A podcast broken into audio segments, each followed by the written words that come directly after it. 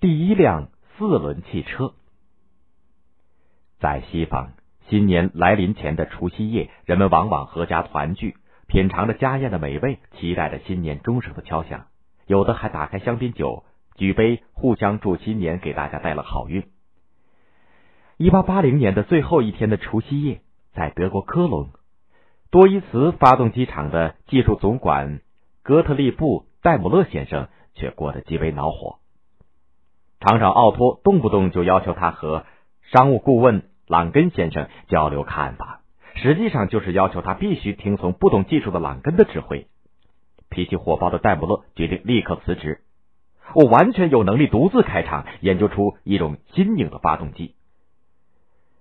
戴姆勒对当时工厂生产的用城市煤气驱动的发动机的缺点了如指掌：运转慢，又大又笨。而且必须固定在一个地方，不能移动。他想制造出体积小、转速快、能够任意安装在任何地方、用汽油驱动的发动机。戴姆勒心灵手巧，十四岁那年，当面包师的父亲送他去给修理枪械的工匠当学徒。四年以后，戴姆勒居然独自制造出了一支富有艺术品味的手枪。回想往事，戴姆勒充满了信心。自己通过正规的职业学校学习机械制造，后来又在法国的巴黎、阿尔萨斯、英国的利兹、曼彻斯特和考文垂等工厂干过机手工作。当然，自己研究汽油发动机，必须拉上在工厂里结识的好朋友威廉·迈巴赫一起干。那可是个有满脑子好主意的合作伙伴呢。同样是这个除夕夜，同样在德国。离科隆不太远的曼海姆，还有一位热衷于研究汽油发动机的人，也是在工厂里度过除夕夜的。他是三十六岁的钳工卡尔本茨。本茨吃完简单的晚餐，就和妻子贝尔塔一起去工厂，开动他们正在研制的汽油发动机。那部两冲程不到一匹马力的机器，运转时单调的声音，在他听来却如同美妙的歌曲。他对妻子说。世界上任何魔笛都不能创造出的东西，这个双节拍的家伙或许可以创造出来。他唱的时间越长，就越能像具有魔力似的消除我们心头的忧愁。卡尔本茨十二年前创办了一个小铸铁厂和一家工厂，可如今资金周转不灵，他只好把贝尔塔的嫁妆也赔了进去。听到自己试制的汽油发动机均匀的运转声。他的希望似乎有了着落，或许试验成功以后，靠卖发动机的钱就能补上经济上的亏空。然后他要实现他在曼海姆城施维策尔公司学习车辆制造技术以后立下成为一名设计师的心愿。他渴望制造出一种不用马拉，像火车一样，却不用铁轨，在平地上快速行驶的车辆。突然，实验当中的发动机响声有些古怪。本兹仔细检查以后，发觉是汽油输送的管道不通畅。贝尔塔顺手拔下了帽子上的发针，捅了捅，说：“试试看。”果然正常了。本茨感激的凝视着妻子，他是生活中的伴侣，也是事业上的伙伴。上次发动机的点火装置失灵，本茨检查以后认为是绝缘材料的问题。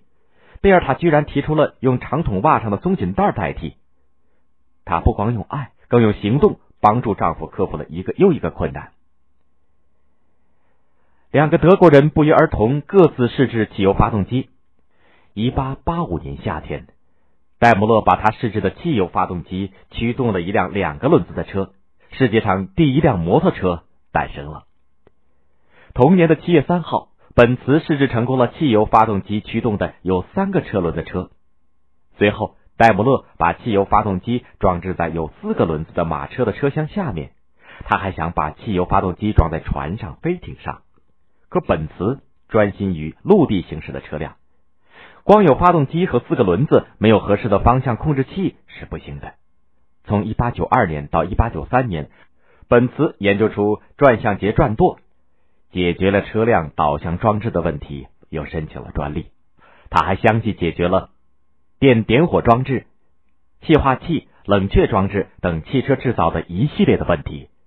一八八六年一月二十六日，本茨申请到以汽油驱动的内燃机动力车辆专利那天，被后人公认是以内燃机为动力的汽车的诞生日。戴姆勒和本茨试制汽油驱动的内燃发动机成功以后，他们开设的工厂当中，各种形式的汽车相继诞生了：公共汽车、载重车、跑车、轿车。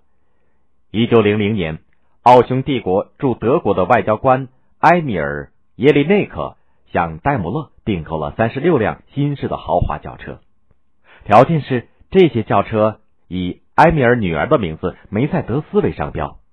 于是。德国汽车当中的高级轿车梅赛德斯也诞生了。在研制发明汽车的过程当中，戴姆勒和本茨都遇到过困难，遭到过嘲笑控告，但是他们不灰心，坚持实践，动手改进不足之处，终于迎来了成功。所以他俩都从不说自己是幸运的人。一天，有一位母亲带着自己的儿子来拜访戴姆勒。要求他传授给自己那个据说有创造天赋的儿子一些发明的窍门。戴姆勒说：“好吧，但是他必须跟我一样干活。我这辈子都是从早上五点一直干到晚上八点，中午吃饭是休息半小时。”五十多岁才制造出内燃发动机的发明家戴姆勒就是这样走在他的人生道路上的。本茨成功以后，念念不忘的是。创造的过程，战胜一个个困难的快乐。晚年的时候，他跟一位朋友说：“我多么想重新开始啊！请相信我，发明的过程要比发明的成功美好的多。”一九二六年，戴姆勒和本茨的两家汽车公司合并成了一家戴姆勒本茨公司。德国的汽车巨头从此成为世界汽车工业企业当中赫赫有名的领头羊。